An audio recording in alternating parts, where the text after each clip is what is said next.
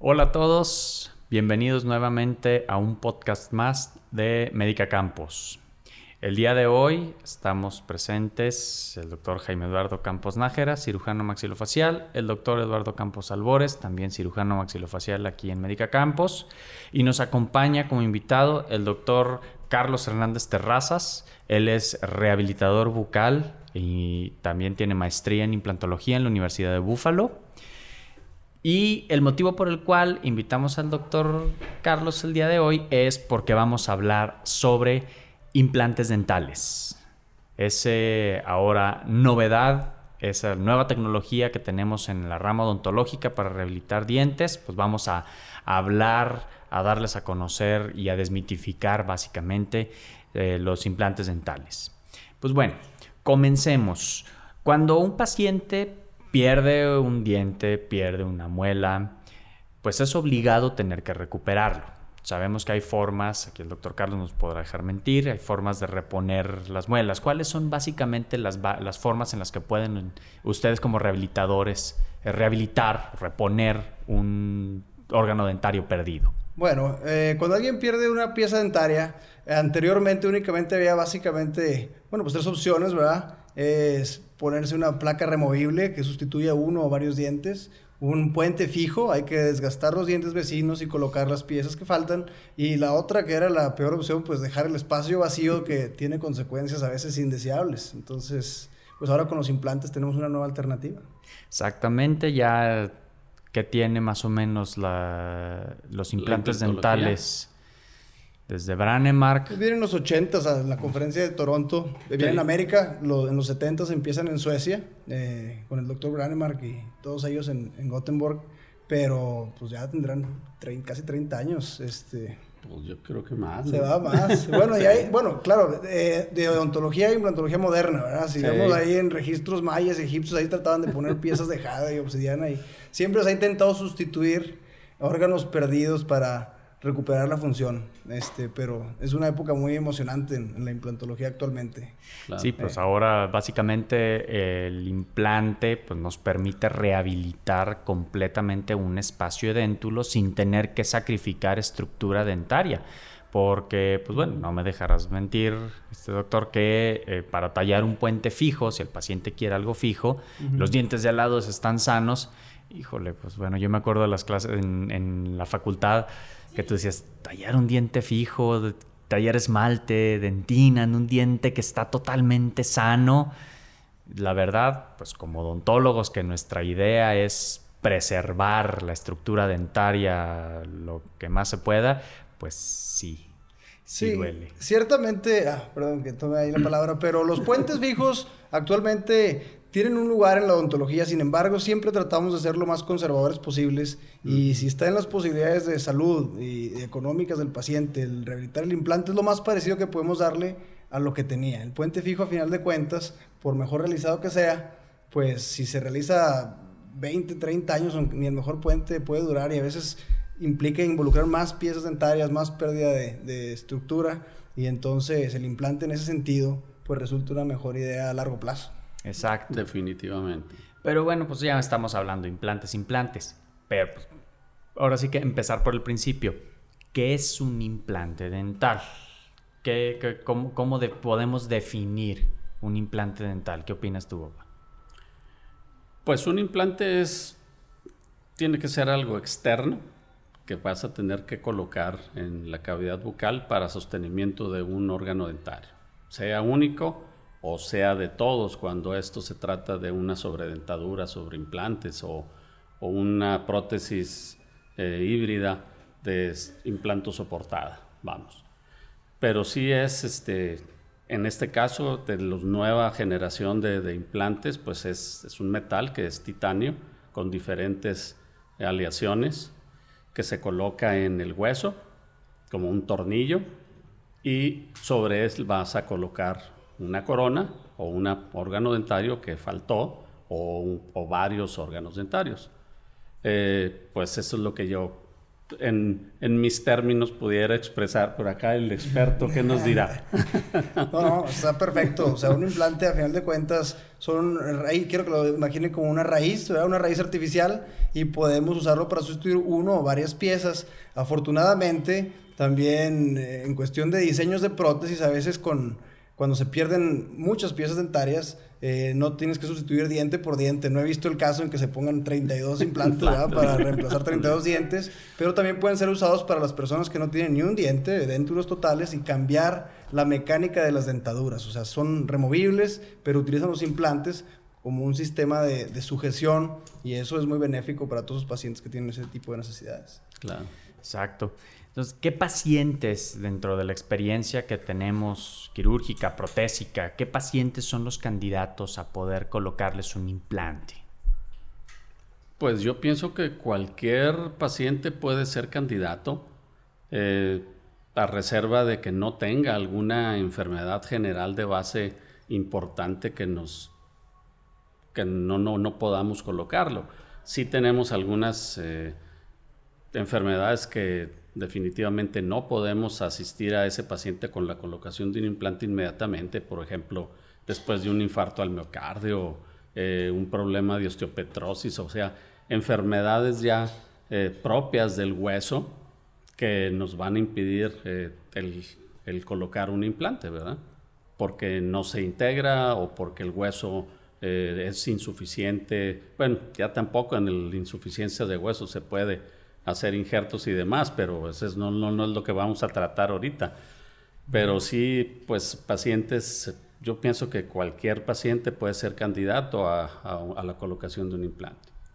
¿Tú qué opinas? Sí, yo creo que también la, la, la, el estado de salud general del paciente es importante, tiene que estar en buena salud para recibir tratamiento dental en general. Si el paciente fuera candidato para recibir eh, coronas, puentes, extracciones, creo que, que podría estar eh, ser, candidato a implantes. Sin embargo, hay hábitos, por ejemplo, como el fumar o enfermedades crónicas no controladas, ¿verdad? Diabetes, hipertensión, todo este tipo de, situaciones, pues podrían ser a lo mejor no el mejor momento para colocar un implante, pero podríamos instruir al paciente para que esté en el mejor estado de salud y luego colocarlo. Y la edad no es un limitante, salvo cuando son muy jóvenes, cuando son eh, menores de edad, menos de 18 años este, para las mujeres, menos de 21 años para los hombres. Generalmente preferimos esperar antes de, colocar un implante dental.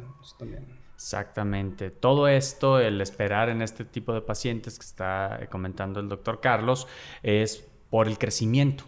Porque el implante, pues bueno, entendámoslo, aquí lo estamos viendo en esta imagen, es un tornillo que va anclado totalmente al hueso y que este, a diferencia de un diente convencional, el implante no se mueve. Donde lo ponemos, ahí se va a quedar. Le podemos poner, por ejemplo, si un paciente le ponen ortodoncia y le ponen un bracket, ese implante no se va a mover como un diente. Ese implante ahí se va a quedar.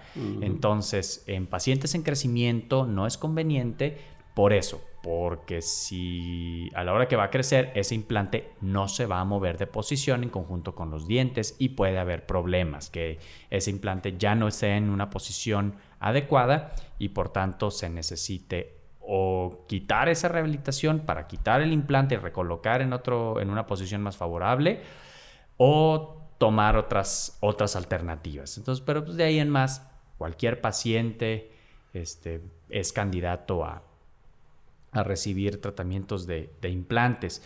Ahora hablemos, pues sí, hay pacientes que no son candidatos. Ya tratamos pacientes en edades muy jóvenes, abajo de 18, 21 años, este, no son candidatos a recibir eh, implantes, salvo la valoración propia de cada uno eh, de, los casos.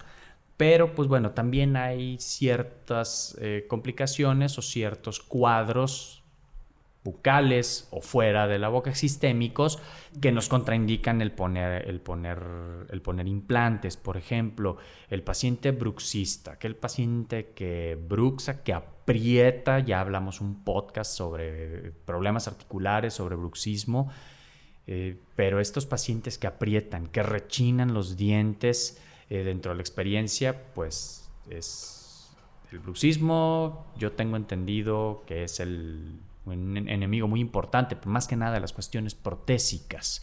¿Qué experiencia tienes tú en este aspecto? Sí, así es. O sea, mecánicamente el problema con los pacientes bruxistas es que la cantidad de fuerza que le ponen a este tipo de, restauraciones, y ya sean implantes o dientes o sus dientes naturales, es que pueden sufrir eh, pérdida eh, parcial o total de la restauración y hay que tener mucho cuidado en, identificar de manera temprana si están signos de bruxismo en el paciente y no está contraindicado ponerle implantes a los bruxistas, sin embargo tenemos que tomar nuestras precauciones con el diseño de la prótesis y de todos modos el paciente tiene que estar enterado que nada es indestructible. Podemos hacer nuestro mejor esfuerzo por hacer una buena prótesis siguiendo todos los lineamientos mecánicos y aún así si hay algo de destrucción tiene que estar enterado que generalmente tiene reparación, tiene solución, pero a lo mejor este paciente pues no, no se le puede garantizar de por vida que su restauración siempre va a estar intacta. Eso nos gustaría, pero todavía no existe el material irrompible en eso está, ¿no?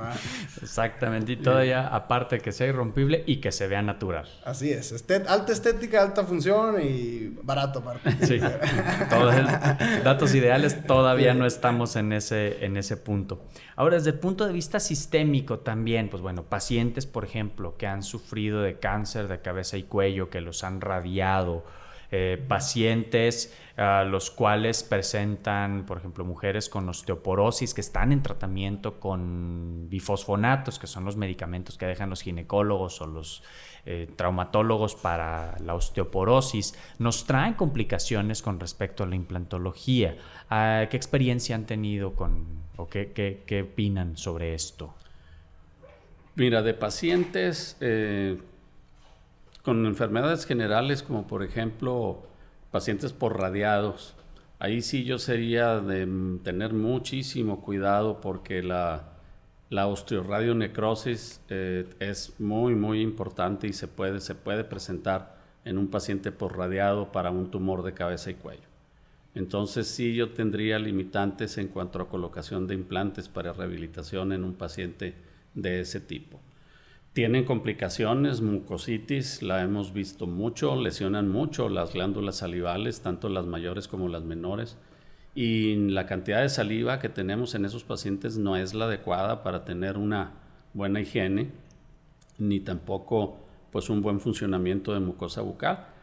Entonces sí, sí, yo reservaría mucho la colocación de implantes en un paciente de ese tipo.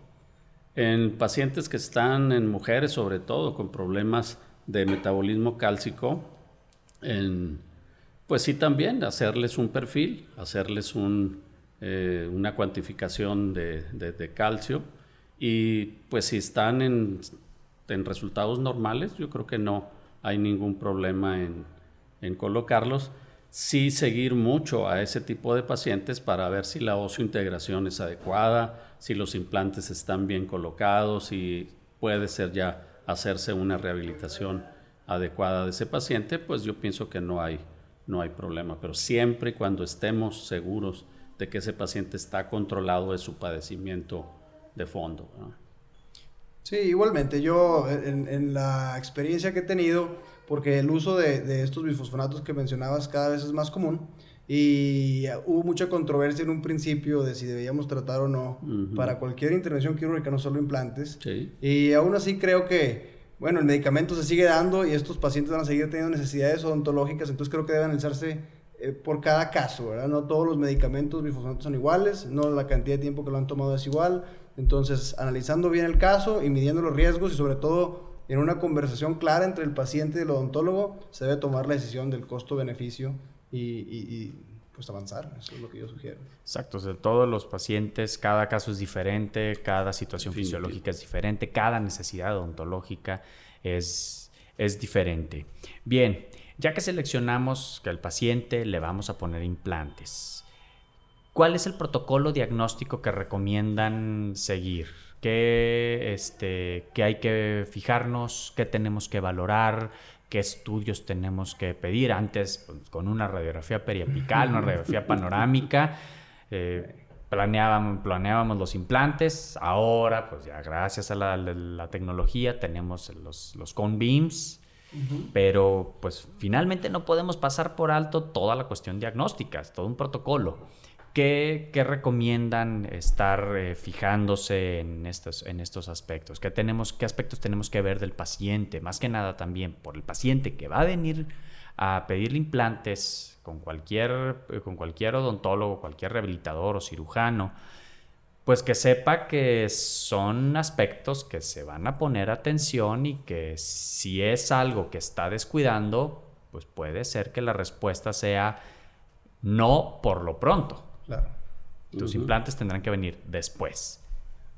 Sí, yo, yo creo que debemos eh, empezar a analizarlo como todos los, problemas eh, desde afuera hacia adentro, ¿verdad? Empezamos en un panorama general, como platicábamos del estado de salud general del paciente y empezar a valorar todas las piezas que le quedan. Siempre una conversación que tengo con los pacientes es vamos a, a ver por qué perdiste las piezas y conservar las que te quedan antes de empezar a hacerte procedimientos quirúrgicos sofisticados. ¿verdad? Exacto. Entonces tenemos que tener el estado, el estado de salud general y local del paciente óptimo. Eh, algunos de mis maestros comentaban, un paciente de implantes es un paciente con una higiene bucal superior. Tenemos que educarlos, entrenarlos a, limpiar sus piezas dentales para que ya que van a hacer todo este proceso, eh, pueda durar, porque al final lo que queremos es una, una solución a largo plazo, ¿verdad? y eso, eso es básicamente con respecto a lo que comentabas de las herramientas diagnósticas, pues sí, o sea, debemos valorar con la tomografía axial computarizada tenemos la opción de ver en tres dimensiones, cosa que no teníamos con las radiografías convencionales.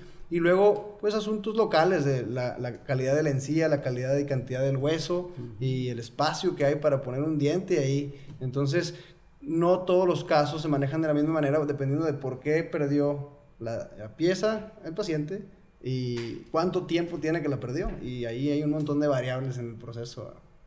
Sí, definitivamente. Todos los casos son diferentes porque no podemos estandarizar ni son recetas de cocina las colocaciones de implantes y tenemos que estandarizar cada paciente y saber eh, por qué perdió sus dientes. Si no mejoramos la limpieza, pues vamos a tener problemas y esos implantes nos van a durar muy poco tiempo y no es conveniente para ese paciente esa situación, ¿verdad? Exacto, o sea, entonces, pues esto nos lleva a las diferentes fases por las cuales tiene que, cursar el paciente. Habrá implantes en los cuales, eh, perdón, habrá casos en los cuales podremos poner el implante de una manera muy, pues, por así decirlo, sencilla. Habrá casos que, pues, tal vez no sea así. Este, hay varios protocolos, lo que es eh, carga inmediata, este, injertos, este, etcétera, etcétera, etcétera. Pero pues cada uno con sus indicaciones. Entonces el paciente, dependiendo de cada caso, pues se, se verá individualmente qué es el procedimiento que se tiene que llevar. Mucho tiene que influir, claro, por qué perdió los dientes, hace cuánto, cómo está el hueso, cómo está la encía, cómo están los dientes, cómo está su higiene bucal, cómo está su salud, etcétera. Son muchas cosas las que, las que tenemos que ver. Ahora, eh, pues básicamente, eh, ¿cuáles son los diferentes tipos de rehabilitaciones que se pueden llevar a cabo en los, en los implantes? Ok, bueno, el, pan de cada día casi siempre lo que más vemos en nuestra consulta y no, no aplica universalmente, pero es la pérdida de una pieza dentaria. El, paciente sufre un traumatismo o es un diente que tenía años con post, endodoncia, corona, se fracturó y llega el momento de tomar una decisión. Cuando pierde esta pieza, ¿con qué la vamos a reemplazar? Entonces, la, el reemplazar una pieza unitaria con una corona es prácticamente lo que más eh, veo en la consulta. Sin embargo, no son las únicas alternativas. Cuando el paciente tiene, por ejemplo, restauraciones de cuatro o cinco puentes muy largos este, y decide sustituir ese tipo de prótesis en el que están cinco dientes interdependientes y quiere volver a tener función como cuando tenía sus dientes, pues se pueden poner varias piezas independientes y le pones tres implantes y tres coronas o poner puentes, como se hace Tratamos de no conectar actualmente dientes con implantes, no, no está absolutamente contraindicado, pero idealmente conectar implante con implante por lo que describíamos de que el implante pues no se mueve, está anclado al hueso y el mecanismo con el que se anclan los dientes al hueso es un poco diferente. Entonces, podemos hacer puentes, podemos hacer unidades individuales y podemos hacer prótesis removible. De hecho, eh, está la creencia de que con el advenimiento de los implantes, las prótesis removibles quedaron en olvido pero hay casos que hay tanta pérdida de hueso, tanta pérdida de encía, que el poner implantes y regeneración a veces no es tan posible como nos gustaría ofrecerle a los pacientes y las prótesis removibles tienen un lugar en la odontología. Sin embargo, la forma en la que se comportan cuando tienes implantes como forma de anclaje, pues es muy diferente, mucho más cómodo para el paciente, es más parecido a, a una prótesis fija que cuando estaban solo sujetos de ganchos, como se usó por mucho tiempo. Y las placas totales, pues ni qué decirlo, o sea, las dentaduras completas también pueden verse muy beneficiadas por los implantes. Y pues pasaríamos al siguiente tema de si son removibles o fijas, que no sé si... creo sí, que ahí vamos a exacto, o sea, pues, bueno, removible, fijo, o sea, pues antes el paciente totalmente déntulo o que tenía muy pocos dientes, pues prácticamente su única opción era una prótesis removible, no había de otra. Ahora, con las nuevas técnicas, pues el desarrollo del All 4, que tanto hace Poncho Monarres allá en, San Antonio, pues ya podemos ofrecerle algo fijo al, al paciente, pero pues bueno, aquí es un reto. O sea, no es agarrar, poner ya nada más cuatro implantes y pues bueno, órale, ahí váyase con el rehabilitador y ancle lo que se pueda. Tenemos, hay que hacer un trabajo interdisciplinario muy importante entre el equipo quirúrgico y el equipo de rehabilitación. Esto es algo que, que nos gusta manejar mucho aquí en, en, la clínica, trabajar en equipo. Este, cada quien tiene su área de expertise y pues aprovechar esa expertise para el mejor eh, resultado del paciente. Pero, por ejemplo, eh, ¿qué experiencia tuviste tú ahí en, en Buffalo?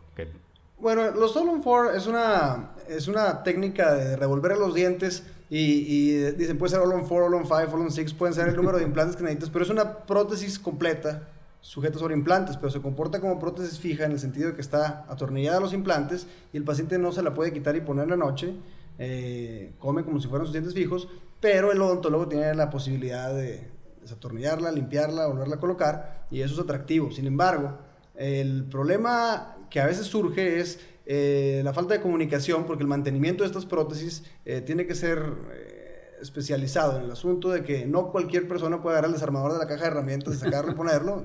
Un especialista en prótesis debe quitarla con mucho cuidado, ponerla, limpiarla. El paciente tiene que aprender a manejar esta prótesis y desde luego que es deseable para todos los pacientes edentulos el tener sus dientes fijos este, mecánicamente estas prótesis también se comportan un poco diferente a las dentaduras. La cantidad de fuerza que el paciente le puede hacer a estas prótesis es más parecida a lo que está sobre los dientes. Entonces la selección de los materiales, el diseño, la construcción de estas prótesis es muy especializado y eso pues eleva un poco los costos en relación a la prótesis removible. Y todo esto se debe platicar de antemano con el paciente antes de que ningún implante sea colocado en la boca de estos pacientes.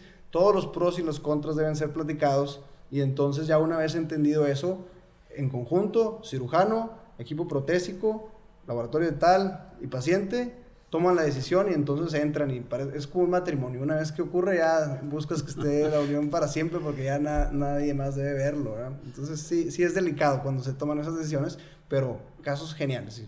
como mencionabas, el doctor Morales en San Antonio ha hecho miles, yo creo ya.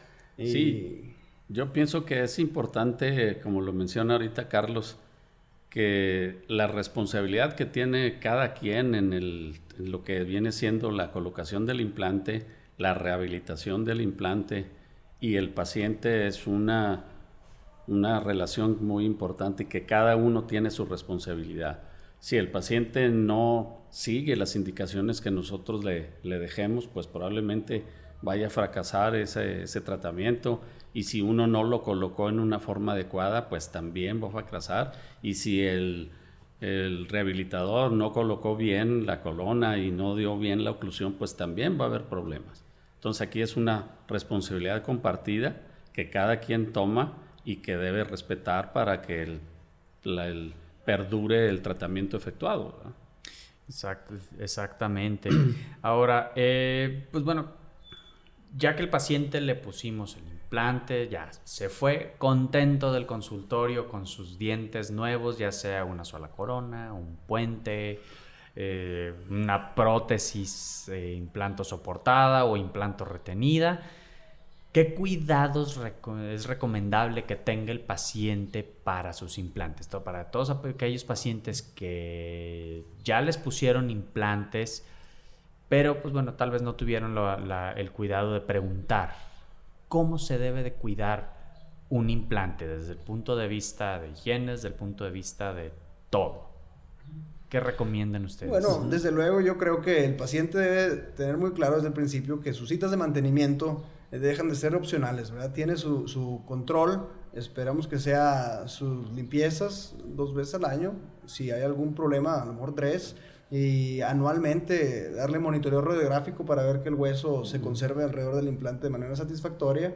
Eh, y con relación a la higiene y los cuidados en casa, pues ahí también el asunto del cepillado y el uso del hilo dental o cualquier otra herramienta adicional para limpiar entre los dientes es ligeramente diferente. De hecho, si nosotros vemos el tamaño de los implantes con relación a las raíces de los dientes naturales, a veces son un poco más angostos, entonces los contornos para limpiar son ligeramente diferentes. Y es una clase corta que se le da al paciente cuando se termina la restauración y dice, mire, va a limpiar aquí de esta manera, no es exactamente un diente, pero si lo cuida y, todo, se va a comportar lo más parecido, lo más parecido que tenemos. Claro que quisiéramos devolverle sus molares y sus dientes a los pacientes, pero los implantes es lo que más se acerca.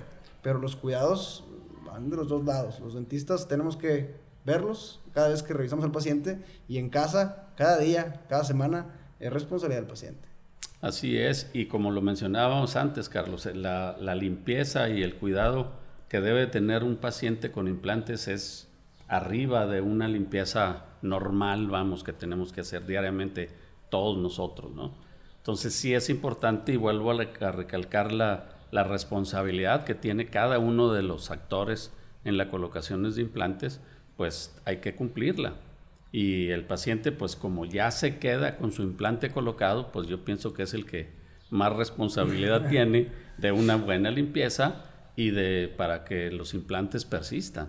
Exacto, pues el paciente finalmente tiene que, tiene que cuidarlo. Claro. Nosotros hicimos lo nuestro, lo pusimos, lo rehabilitaron, funciona, se le dan todas las indicaciones, lo controlamos, pero pues bueno, si el paciente no se lo cuida, ahí es donde. Ahí es donde este, puede llegar a, fracasar el, caso. Este, ahora, por ejemplo, con respecto a los mitos sobre la cuestión de los implantes, pues un implante es para siempre. ¿Qué tal esa pregunta? ¿A qué nos gustaría que los dientes, cuando me hacen esa pregunta, ¿cuánto va a durar? Digo, bueno, los dientes también eran para toda la vida, ¿verdad? Y pues desafortunadamente no lo lograron. Eh, yo la, respuesta que doy es a, esa, esa, cuestión es, bueno, una vez que el implante está integrado, quiere decir que el hueso se formó alrededor del implante, eh, la compañía de implantes, muchas de las compañías de implantes que tienen amplios bolsillos, ellos pueden garantizar de por vida su producto. ¿Y qué quiere decir eso? Que si se sale el implante, ellos te mandan otro y bueno, ya será tu responsabilidad si lo pones. Eso es una cosa un poco espinosa, pero el volver a poner un implante y el sacarlo, eso... Eh, no es agradable para nadie. Por eso hay que tomar las precauciones antes, evitar que eso no, no, ocurra lo menos posible. Y lo que más tiende a ocurrir desafortunadamente son problemas de la prótesis. O sea, ya está colocado el implante, el implante está perfectamente integrado en el hueso y le ponemos la corona.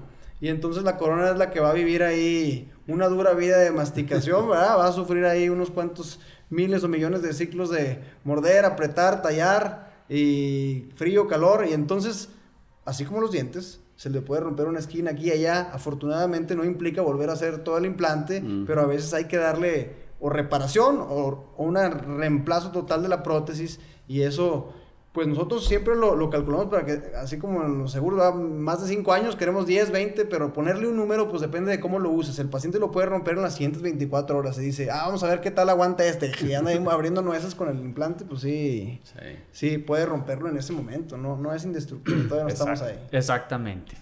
Y se les dan indicaciones a los pacientes también, ¿verdad? De que qué es lo que debe de, comer, no hacer eh, demasiada presión, etcétera, ¿verdad? Para, para mantenerlos.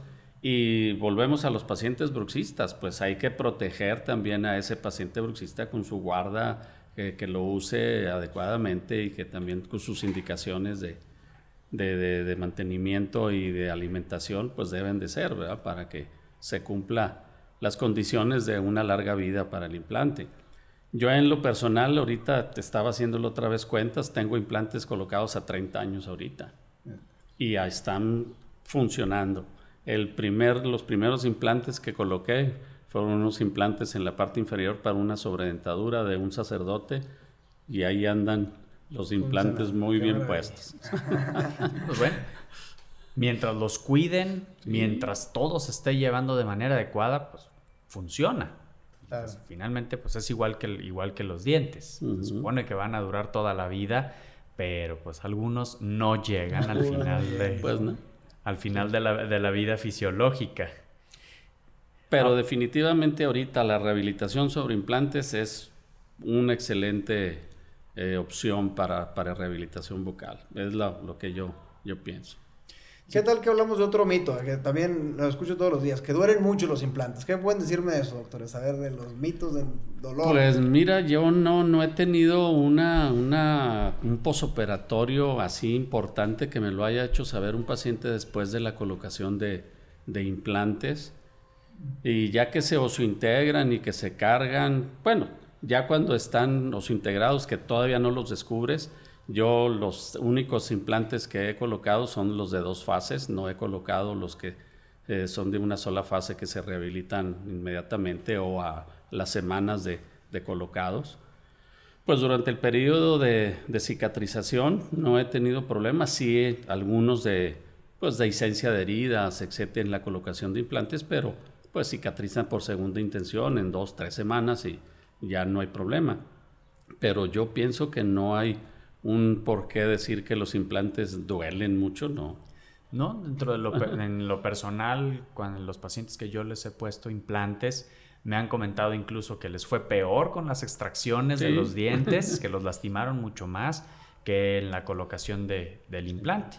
Ahora, pues ahora tenemos la, la ventaja de que podemos quitar el diente y colocar el implante de manera inmediata en los casos en los que se puede, volvemos a la individualización. Y aún así casos que he realizado de esta manera, no los pacientes me comentan que tienen un postoperatorio muy adecuado. Claro, está siempre les dejamos un buen antiséptico bucal, les dejamos indicaciones muy precisas de cuidados postoperatorios, le dejamos también un buen analgésico. Tampoco es, ahí está su implante y a la buena de Dios váyase. Pues no, realmente hay que seguir cuidando a, nuestro paciente, pero no, en ese aspecto, pues vaya, me han comentado que les fue peor a veces con las extracciones que realmente con la colocación de implantes. ¿Tú qué experiencia tienes? Sí, misma cosa. O sea, yo siento que se sorprenden los pacientes porque yo me acuerdo mucho la primera vez que vi sobre los implantes, todavía no era dentista. Tenía 15 mm. años, en el escritorio me pongo un folleto. Y digo, ¿cómo van a poner un tornillo en el hueso? Eso va a doler muchísimo. Va a ser una cosa de otro mundo, ¿verdad? Dije, de loco que me dejo. Ahora, bueno, para esto ya han pasado suficientes años, suficientes pacientes satisfechos, eh, no solo pues, en nuestras consultas, sino en el mundo, ¿verdad? Y ya cada vez el paciente que lo ve como algo menos ajeno, menos extraño, es más posible que lo acepte.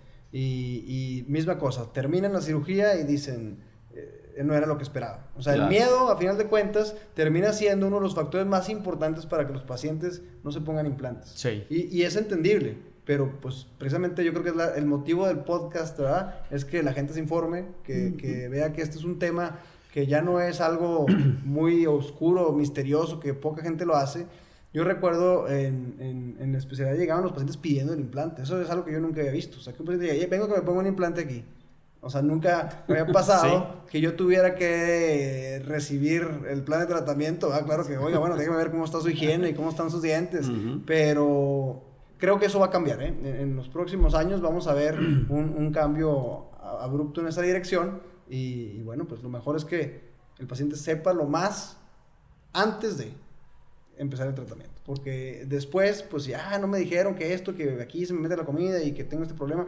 Pues es que todo eso se debe platicar desde un principio. Así para que no haya malentendidos. La buena comunicación es el factor más importante para el éxito del tratamiento. Tiene que... Exactamente. Y que esté en las manos adecuadas el paciente que esté en manos, en manos capaces, en cirujanos capaces, en rehabilitadores capaces, que conozcan bien todo lo que es la, biología del hueso, la biomecánica de la boca, para la selección adecuada del, implante, tanto en largo, en ancho, eh, la selección adecuada del tipo de prótesis que se va a colocar, cómo se va a hacer el diseño de la prótesis, pues todo esto también influye mucho. No es nada más, bueno, pues ahí lo vamos a poner. y un taquete en la pared. Sí, no.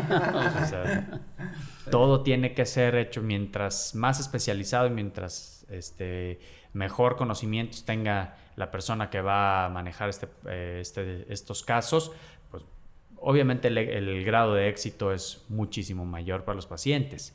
También pues, el postoperatorio no es lo mismo este, que... Uh, levanten colgajos de una manera muy agresiva, a ser muy delicado, también lo mismo con, las cuestiones de rehabilitación, en cuanto a las impresiones, en cuanto a los estudios, provisionalización, no es lo mismo este, lo que puede hacer un especialista, un odontólogo general.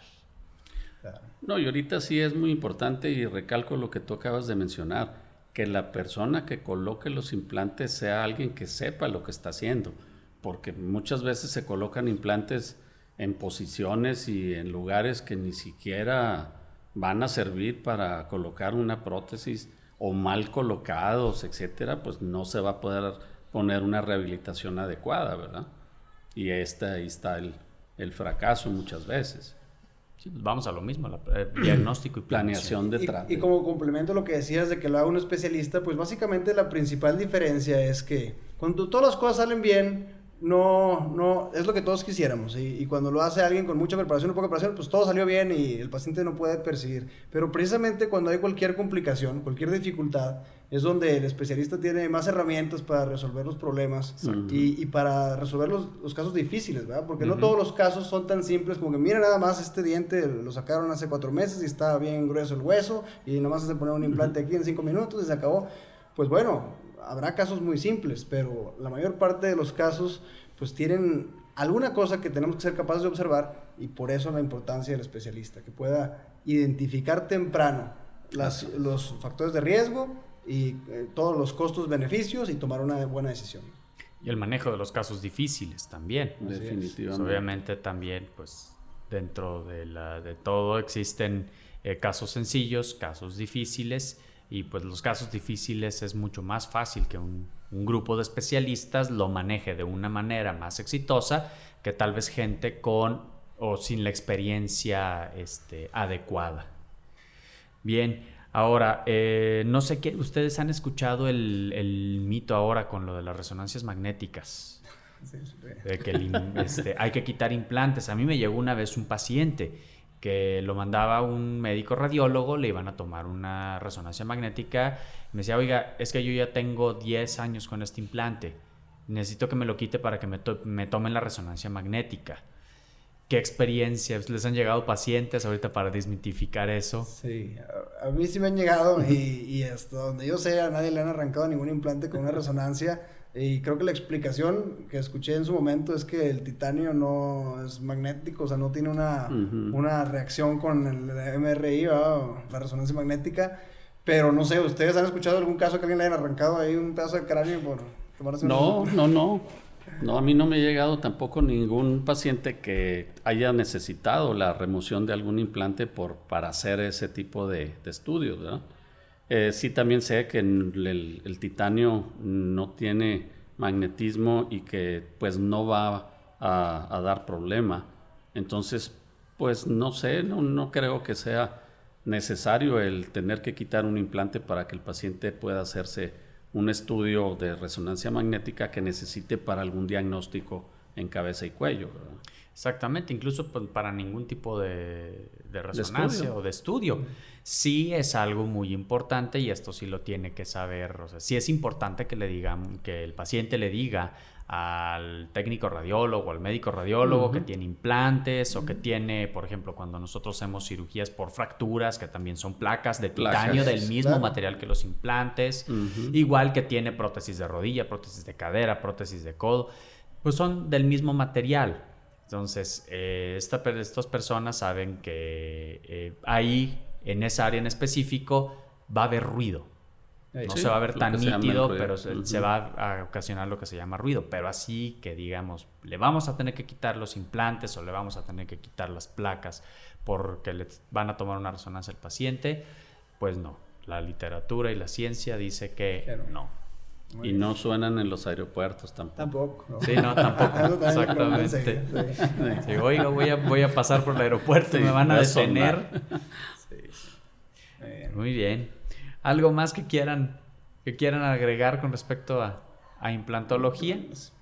Pues nada, yo en realidad estoy muy agradecido porque me hayan invitado aquí a tener esta charla. Este, muy, muy buena, muy, muy agradable y, y espero que haya sido de valor para los, para los escuchas, ¿verdad? Para que tengan un poquito más de información sobre la parte quirúrgica, la parte protésica, pero no, no sé si hay alguna otra cuestión protésica que quieran que aclare, nada. No, pues yo en lo personal ya, yo creo que mencionamos lo que debe de, de saber las personas que no le tengan miedo a los implantes es una excelente forma de rehabilitación vocal actual y que cada vez la tecnología va mucho más adelante y hay pues mejores formas de colocaciones de implantes y de rehabilitaciones. Exactamente. No hay que tenerle miedo, pues finalmente en manos adecuadas no tiene por qué estar saliendo saliendo mal cualquier duda o cualquier pregunta que puedan llegar a tener nuestros, nuestros eh, escuchas o las personas que nos siguen, déjenos sus comentarios, déjenos sus preguntas y con todo gusto nosotros se las vamos a turnar a los diferentes especialistas para brindarles la respuesta más adecuada. Muchas gracias por haber estado con nosotros. Síganos la siguiente ocasión. Gracias. Hasta luego, gracias.